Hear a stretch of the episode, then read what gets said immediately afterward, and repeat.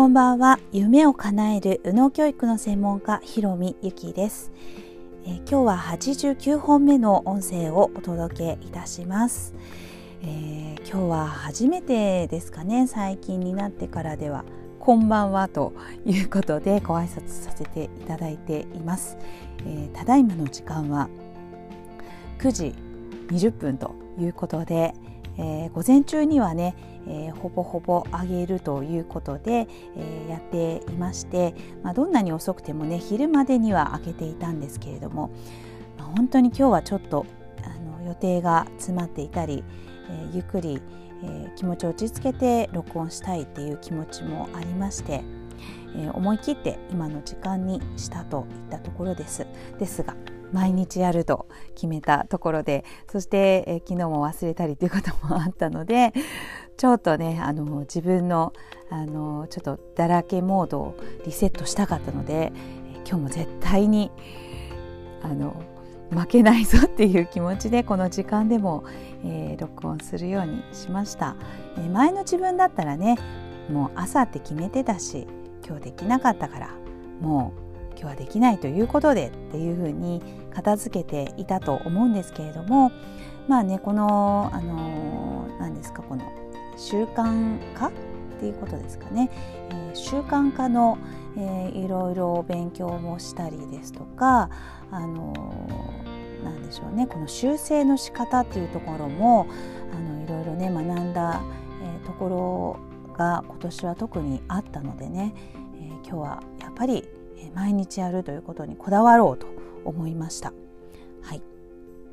まあ、習慣化についてはあのいろいろな回でお伝えしていますのでまたそちらで聞いていただけたらいいなと思います。今ねここでちょっとお話ししたいのはえっとそうですね、えー、なんか決めたんだけれどももういいやと思って、えー、一回ねこうどうしてもできないっていうことがあったりすると、まあ、そこからもうガラガラガラっとやると決めていた気持ちがあのなくなってしまうとかあのもう手放したことにこう解放感を覚えてしまってもうどうでもいいわっていう気持ちになっちゃうことありませんか？特にね、えーまあ、要は日常生活生きていく上で必要なことだから、まあ、ご飯を食べるとかあの衣食住の部分ですよね。洗濯をするとか、まあ、そういう部分でね、えー、貯めていると結局自分にあのものすごく見た目に分かるように戻ってくるっていう時にはちょっと頑張ったりとかあのすると思うんですけれども。ですが例えば発信とかこういうね、えー、仕事だったりですとか、まあ、そういうのって結構まあ、ごまかしは効くといえば効きますよね。はい、そうなるとあのそしてそれが人に迷惑がかかるということが、まあ、目に見える形でなかったりするとあの結構ガラガラと崩れることがあるのではないかなと思います。まあ、今日ねこのお話をしたのは、えーと、私のあのこのねセッション、えー、コンサルをやるね、えー個人コンサル今やっていますけれども、まあ、そこのね、えー、セッションのやり方あのメンタルの部分でね非常にあの勉強させていただいている、まあ、薄木陽介さんじゃなかった。間違えました。解明されて、えー、陽気大成さんですね。はい、えー、陽気大成さんの、えー、ところでやっているグループコンサルで今日あの仲間のね皆さんとお話ししていた時にですね、えー、そんな話が出てきました。その習慣化、えー、崩れてしまったらもうあのどうでもいいわっていうふうに、修正するのが難しいとか、え決めてしまうと一気にえー、自分の気持ちがテンションが下がるとかですね、えー、みんな個々にいろんな、え、考えがあるわけですよね。でまたあの私がね今持っているコミュニティというか、まあ、あの密に関わっている、え人たちがいるというのは、まあ、夢かな右脳の、えグループとそして、まあ、右脳教養児教室の、イントラの皆さんのグループですよね。まあ、こちらね、えー、両方をあの全ての皆さんの傾向あの見させていただくとですねやはりですねあの決めるということにすごく抵抗を持たれている方というのが多いですどちらかというと。で、えー、自分のペースでやりますっていうあの声が非常に強いんですよね。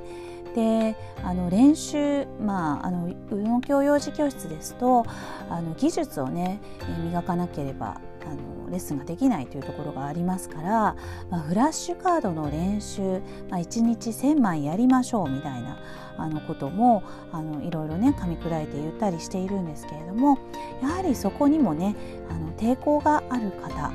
何らかの形でそこにコミットしないようにあの自分の中で理由をつけるというかね、えー、まあ、そういう方もどうしてもいらっしゃるんですね、まあ、要は前向きにできないということですね。もちろん私もね強制しているわけではないので、えー、ご本人にね最後決めていただくんですけれども、はい。えー、そこでもやっぱりちょっとやめるとかあと、えー、発信をするっていうことに対しても、えー、なかなか、えー、やり始めないとかね、えやり始めないっていうとなんかちょっと意地悪っぽいですけれどもあの気が乗らないということどうしてもそこに自分自身が前向きにあの乗れないというあの乗れる人と乗れない人がやっぱりいるわけですよね。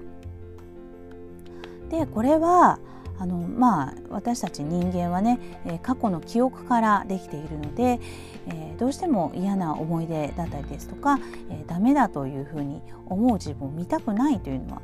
人間の心理として当然あります。だから、えできるところに自分のあの目標設定をしたいと。あの無理だと思うことは目標にしたくないと。いう方もいらっしゃるし、え、できなかったっていうものに対してさほどあのまたやればいいやみたいな感じで、え、考えられて、まあ、要はその決めたことっていうものに対して、まあ、コミットしない。そもそもしなくても別にいいと。あのやるというねスタートすることに対してものすごくワクワクして、えー、やってみようみたいな感じで気軽にやられる方と、まあ、両方いらっしゃいます。まあ、要は目指すところはですね、えー、毎日やるとかこの習慣化するということで、えー、人はこの何ですかこの自分のね、え、人生観か生き方とか、自分自身というのが変わっていきますので、やはり、継続するということは、もう本当に何ですか絶対必要なことなんですよね必要なことであればね。はい、ですから、まあ、毎日やるということにコミット気持ち前向きにコミットできるとあの一番いいわけですよね。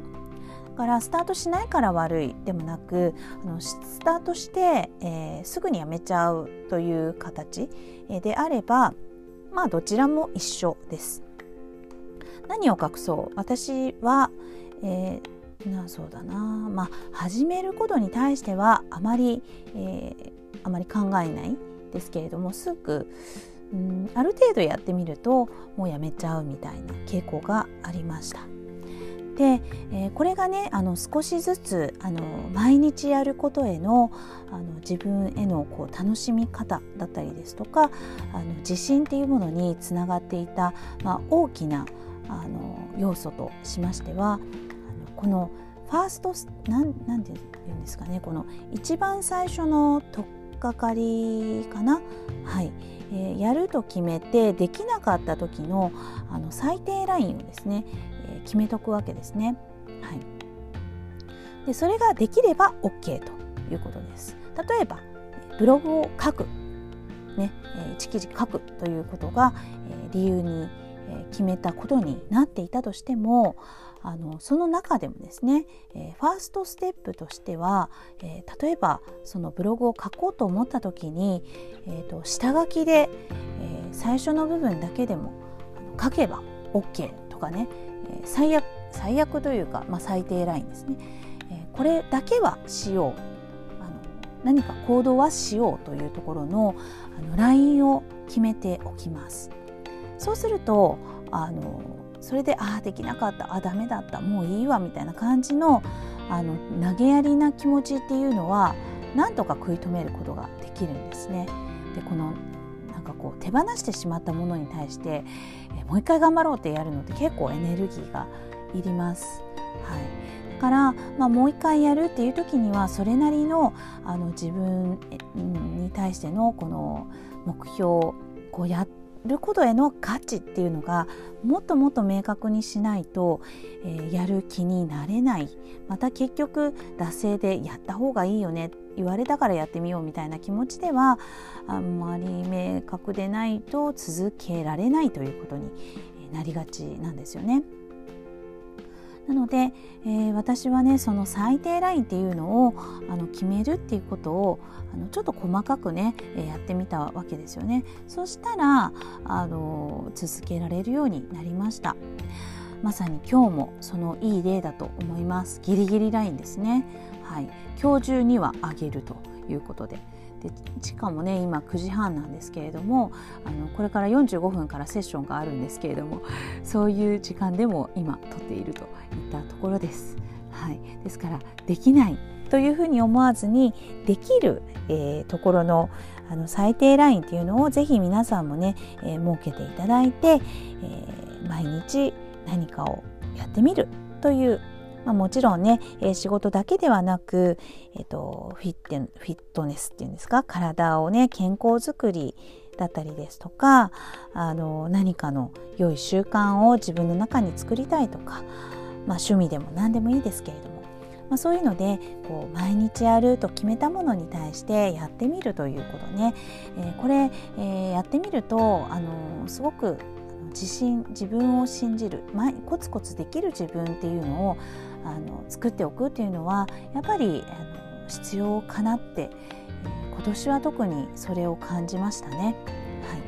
い、ぜひ皆さんも一緒にやってみませんかということですね。はいえー、今日はね12月の22日ということで、えー、風の時代ですかね。はい、ということで、えー、まあ、新たなね、え、風に乗るかのようにして、え、自由で、えー、今までのしきたりやあの行いなんていうんですかルールみたいなあのものに縛られるのではなく、えー、個人がねこう責任を持つとか逆を言えばねこう自由だったり、えー、本当に何ですかこうじ、うん、そうですね自由っていうのは、まあ、逆に、えー、自分への責任っていうのもね出てくると思うんですよね。はいこのルールがないとか、まあ、そういうものっていうのは、え、特に子どもたちにとってもね、えー、皆さんがルールを設けない自由にどうぞって言ってしまったらば子どもたちもどんどん堕落するかもしれないみたいなリスクも得たり子ども自身もそうなっていったり皆さんもそうですよね。だからあの、まあ、そういう時代に生きる子どもたちそして私たちっていうのはあのまたさらに、えー、自分へのこう信頼感というかだから自分が何をしたいのかどうしたいのかそして、えー、どうやって自分を作っていくのかというところに行き着くとやはり習慣化というのにねあの自由という中で習慣化というとなんか真逆のような気がするんですけれども結局、えー、そこに行き着くのかなっていうのをあの私も感じているんですよね。ですからやっぱり、えー、自分自身を、え、整える、え自分自身を、えいい意味でね管理をするというか、はいえー、作っていくっていうのをこう前向きに、えー、楽しくできる人が、まあ、この風の時代っていうところで、あのー、活躍したり、えー、こう楽しく本当の意味でね活躍と楽しさっていうのを味わえる人なのではないかななんて思っています、えー、皆さんはどんな風に感じていらっしゃるでしょうか？はい。えー、まあ、今日はね夜遅くになりましたけれども、えー、ご覧あの聞いていただけている方があのもしいたらとても嬉しいです。はい、えー、まあ、今日はねいろいろ私個人的にも予定を立てたり、え来年のこともね考えたりっていうのをしていました。また、えー、夢かなうのそしてうの教養児教室、えー、また個人の、えー、自分自身の、えー、いろんなことっていうのもあの考え考えるというかね充実楽しくあのやっていきたいなと思います、えー、またそんな楽しさっていうのを、まあ、SNS を通じて、えー、